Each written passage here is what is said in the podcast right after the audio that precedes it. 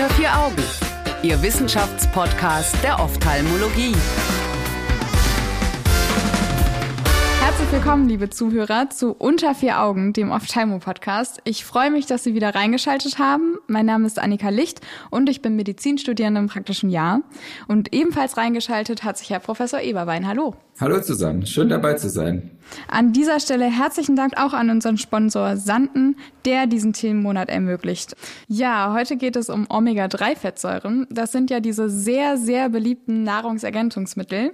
Aber wir sind ja nicht im NDR beim Markt. Nein, tatsächlich sprechen wir über einen Artikel, der 2018 im New England Journal of Medicine erschienen ist im Zusammenhang mit Zika also dem trockenen Auge. Herr Professor Eberwein, gehen denen die Themen aus oder ist daran jetzt irgendwas neu?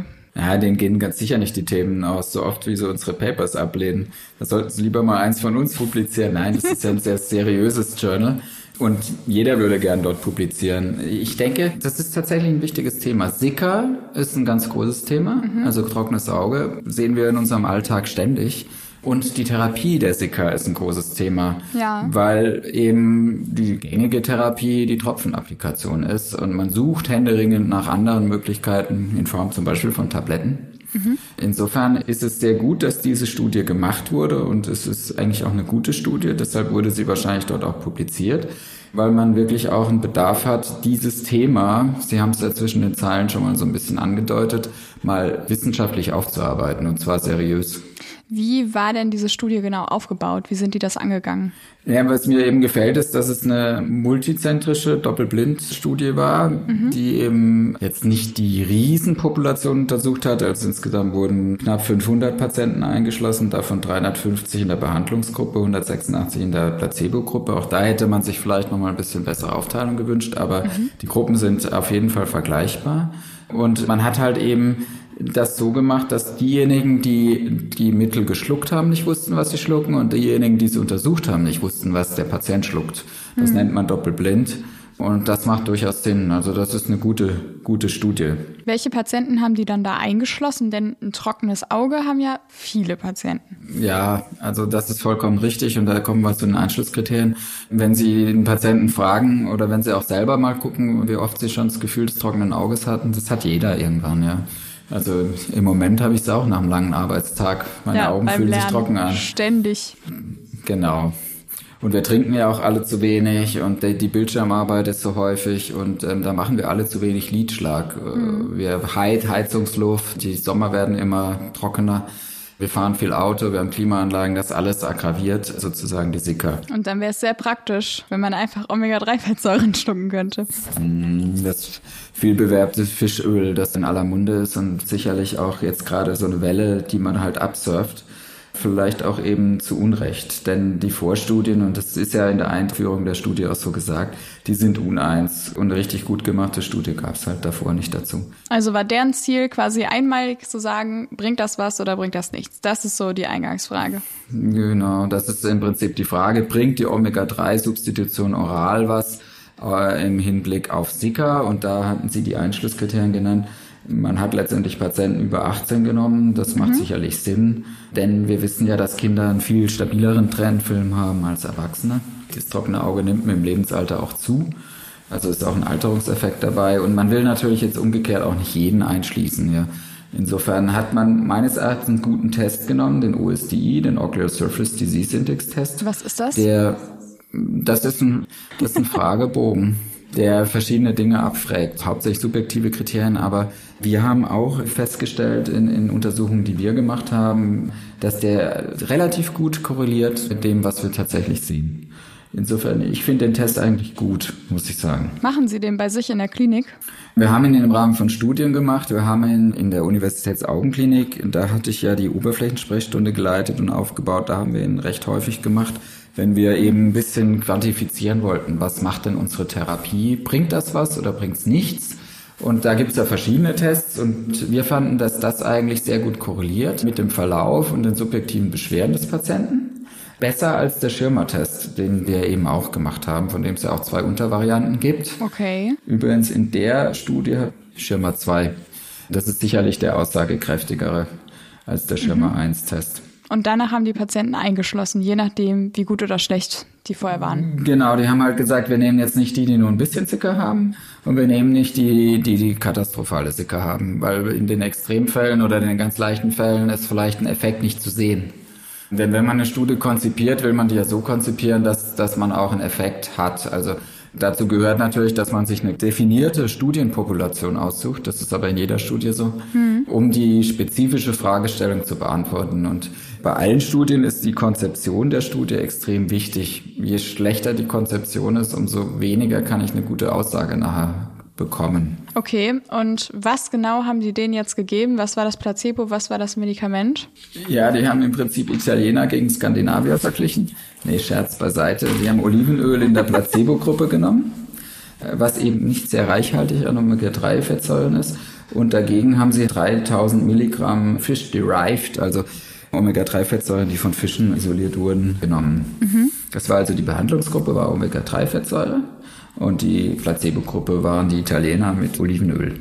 Ist ja jetzt an sich auch nicht gerade Butterschmalz, also ist ja ein bisschen besser als das. Nein, man sagt ja immer, es sei so gut, aber ich glaube, bei den Italienern hängt es eher was anderem. Die essen einfach nicht so viel wie wir. Okay, ja gut, das ist aber gut. Aber auch das, nicht alle. das ist off-topic. Ja. Dann sprechen wir doch mal drüber, was rausgekommen ist. Da wird's ja interessant. Ja, eben. Und deshalb ist es auch gut, dass diese Studie publiziert wurde. Das muss man auch wirklich mal sagen. Es kam nämlich raus, dass nichts rauskommt. Also es bringt nichts. Und man hat ja immer Schwierigkeiten, negative Ergebnisse zu publizieren. Und insofern muss ja. man wirklich auch sagen, das ist sehr gut, dass es mal publiziert wurde, weil Wissenschaft mhm. ist ja nicht so, dass immer alles so funktioniert, wie man es sich überlegt. Meistens ist es in der Wissenschaft ja so, dass die Hypothese eben widerlegt wird. Mhm. Und dann fängt man wieder von vorne an. Nur keiner publiziert halt negative Ergebnisse. Und das ist ein großes Problem, ein Bias, wie wir es sagen, in der Selektion von Studien, auch in der Publikation. Außer das New England Journal of Medicine, das hat das jetzt quasi einmal festgestellt und das können wir uns alle merken. Omega-3 gesättigte Fettsäuren sind nicht der Weg zum Ziel bei Sika. Richtig, also zumindest in der Dosierung. Vielleicht darf ich das ergänzend dazugeben. Ja. Und sagen wir mal so, also man muss ja eigentlich für die Studie die Autoren loben, mhm. denn die haben ja die Studie gemacht. Und dann muss man auch sagen, ja, okay, es ist gut, dass sowas publiziert wird. Und da gehören viele dazu, auch die Reviewer, die dann das eben nicht kaputt machen. Ja. Und es ist ja möglicherweise schon so, dass wenn man halt Omega-3-Fettsäuren in zehnfacher Dosierung der hier gemachten Dosierung dann gibt. Da gibt es auch Versuche im, im, Tier, also Brutschränken oder Trockenschränken an Mäusen. Da ist es, glaube ich, mal gezeigt worden, dass es da möglicherweise schon was bringt, aber es ist natürlich auch ein Tierversuch. Aber man ja, kann jetzt... An einem anderen Tier als Menschen. Ja, genau. Umgekehrt wird man halt den Menschen nicht die, diese zehnfache Dosis verfüttern, weil es dann natürlich auch nicht mehr gesund ist. Dann kriegen wir mit den Internisten Probleme.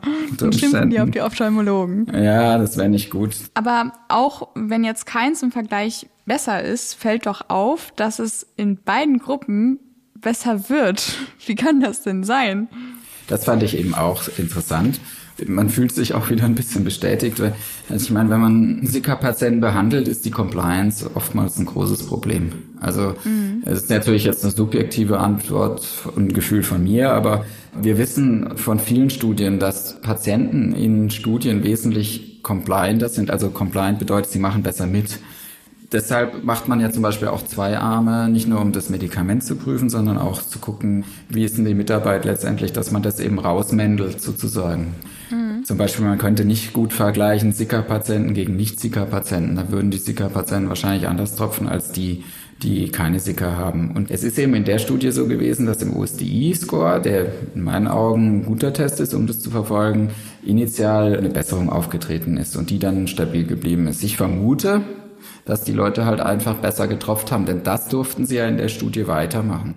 Also es war nicht so, dass sie keine Sika-Mittel mehr getropft haben, sondern sie durften das explizit weiter tropfen und wenn ich in der Studie teilnehme, dann hat man ja auch so einen Übertragungseffekt auf die Patienten. Ja. Die werden ja auch häufiger kontrolliert und dann will man es richtig machen, man hat ja Angst, dass der mhm. Doktor schimpft.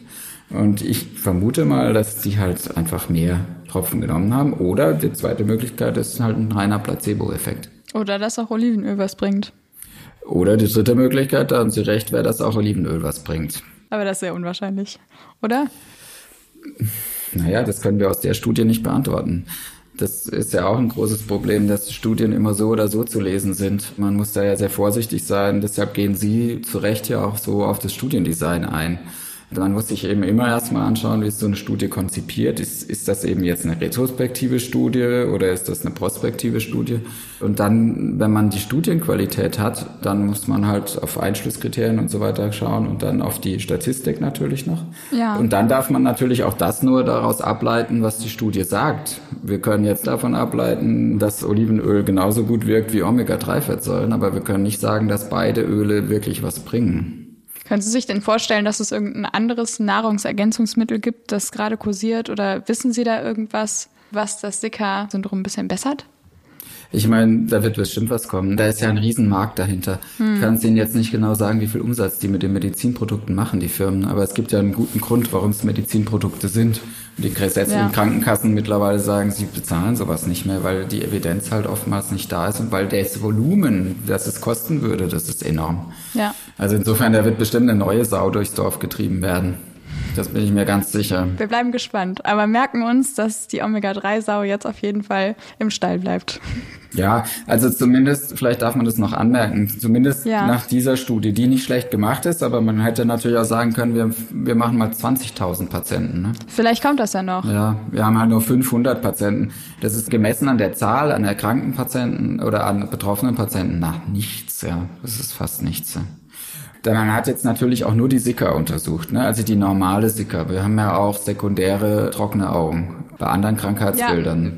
Wenn man in die Ergebnisse reingeht, sieht man auch, dass in beiden Gruppen circa 38 Prozent der Patienten außerdem Cyclosporintropfen bekommen. Das sagt uns ja eigentlich auch schon was so über die Patienten aus. Ja, also das ist natürlich ein Medikament, wo es auch schon Studien gibt, das dann wirkt und die Beschwerden lindern kann. Das heißt, wir haben halt da auch einen gewissen Grad, wo es sich ein bisschen verwischt zwischen denen. Man könnte natürlich jetzt auch sagen, naja, besser wäre es gewesen, sie hätten halt gar nichts gemacht. Also sprich, man macht ein Washout, vier Wochen, macht weder Tropfen noch CSA und beginnt dann mit Omega-3-Fettsäuren versus Olivenöl. Vielleicht kommt da ja demnächst genauso eine Studie, gesponsert von irgendjemandem, der Omega-3-Fettsäuren herstellt. Wir wissen es nicht. Es bleibt spannend. Das ist ja ein guter Tipp von Ihrer Seite. ja, also dann sollte man es vielleicht mal nur so analysieren. Hier hat man halt so ein bisschen Real Life versucht, was sicherlich auch sinnvoll ist. Man bekommt wahrscheinlich die Patienten nicht dazu, nur Omega-3-Fettsäuren zu machen. Es ist auch schwierig zu kontrollieren. Bei allen Tropfstudien, das kennen wir ja auch aus dem Glaukom, ist halt einfach schwierig, die Patienten zu kontrollieren. Was macht er denn wirklich? Tropft er denn gar nicht? Oder tropft er eben total viel? Und wenn man ihm so verbietet zu tropfen, ja, tropft er dann wirklich nie? Oder wenn man ihm sagt, du musst aber tropfen, tropfen sie wirklich so häufig? Also das ist immer schwierig. Man müsste die Patienten dann sozusagen einsperren, genau kontrollieren. Das kann halt keiner. Das wird mit der Ethikkommission auf jeden Fall sehr schwierig. Hm, wird wahrscheinlich schwierig, ja. ja, wunderbar. Dann konnten wir in dieser Woche sogar dazu beitragen, einen Mythos vielleicht ein bisschen zu begraben, oder Herr Professor Eberwein? Ja, absolut. Deshalb bin ich Ihnen auch sehr dankbar, dass Sie diese Studie ausgesucht haben. Ja, gerne. Dann hören wir uns in der nächsten Woche wieder. Und auch Sie, liebe Zuhörer, sind natürlich herzlich eingeladen, mit dabei zu sein. Danke fürs Einschalten und danke auch an Sanden für die Unterstützung in diesem Themenmonat. Alle Studien finden Sie wie immer auf unserer Homepage unter vieraugen.org. Und in der nächsten Woche sprechen wir dann über eine Real-World-Studie zum Gebrauch von Ikervis im Management von entzündlichen Erkrankungen der Augenoberfläche. Bis dahin wünsche ich Ihnen eine gute Zeit. Tschüss zusammen. Unter vier Augen eine Produktion der CareCom GmbH unter der Leitung von Prof. Dr. Alireza Mirshahi und Tobias Kesting.